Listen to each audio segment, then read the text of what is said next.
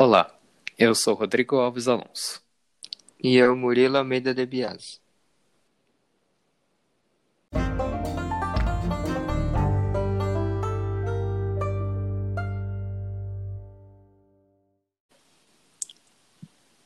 Bem-vindo ao Off Gamecast, um podcast sobre vício em jogos online.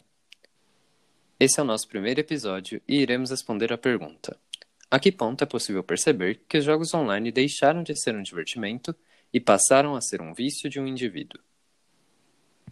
Bom, existem três critérios a levar em conta: a falta de controle sobre o jogo, o aumento da prioridade que se dá ao jogo e a escalada do tempo jogado.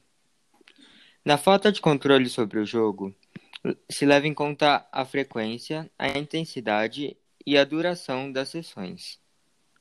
O aumento da prioridade que se dá ao jogo se refere a deixar de lado outros interesses do dia a dia e atividades vitais, como comer e dormir. A escalada do tempo jogado refere-se a pessoa dedica cada vez mais tempo aos jogos sem dar importância aos danos à saúde. Outros sintomas comuns são os atos de deixar de cuidar da higiene pessoal, de comer e de permanecer muito tempo em casa e evitar sair com os amigos apenas para jogar. Para que a pessoa possa ser considerada doente, analisar se o hábito do indivíduo está afetando elementos básicos da vida dele e das pessoas que vivem com ele, como sono, alimentação, a vida social e a educação.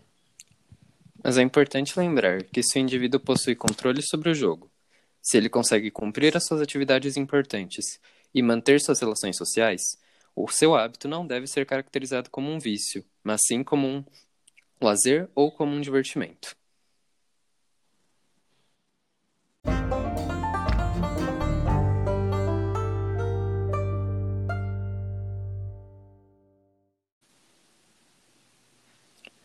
É isso pelo episódio de hoje. Esperamos que tenha te ajudado. Muito obrigado. Muito obrigado.